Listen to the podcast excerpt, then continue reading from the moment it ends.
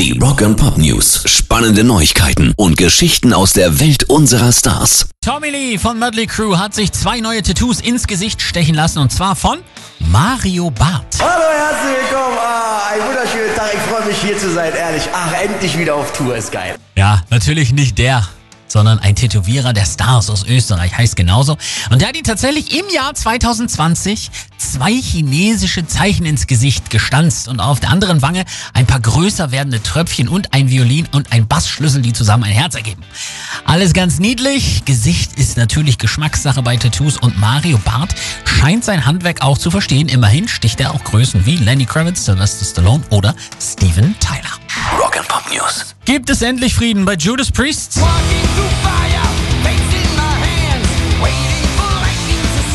Gitarrist Richie Faulkner möchte sich mit seinem chronisch beleidigten Vorgänger KK Downing treffen. In einem Interview antwortet er auf die Frage, mit welchem Gitarristen er gerne beim Abendessen ein Blind Date hätte. Erst Jimi Hendrix und dann KK Downing, damit er ihm einige Priest-Anekdoten erzählen könne. Eine Verständigung dürfte dennoch schwierig werden, weil Ken seit seinem Rausschmiss ordentlich auf Krawall gebürstet ist und sogar eine Gegenband gegründet hat. Lösung schwierig, aber wünschenswert. Pairs Rock and Pop News.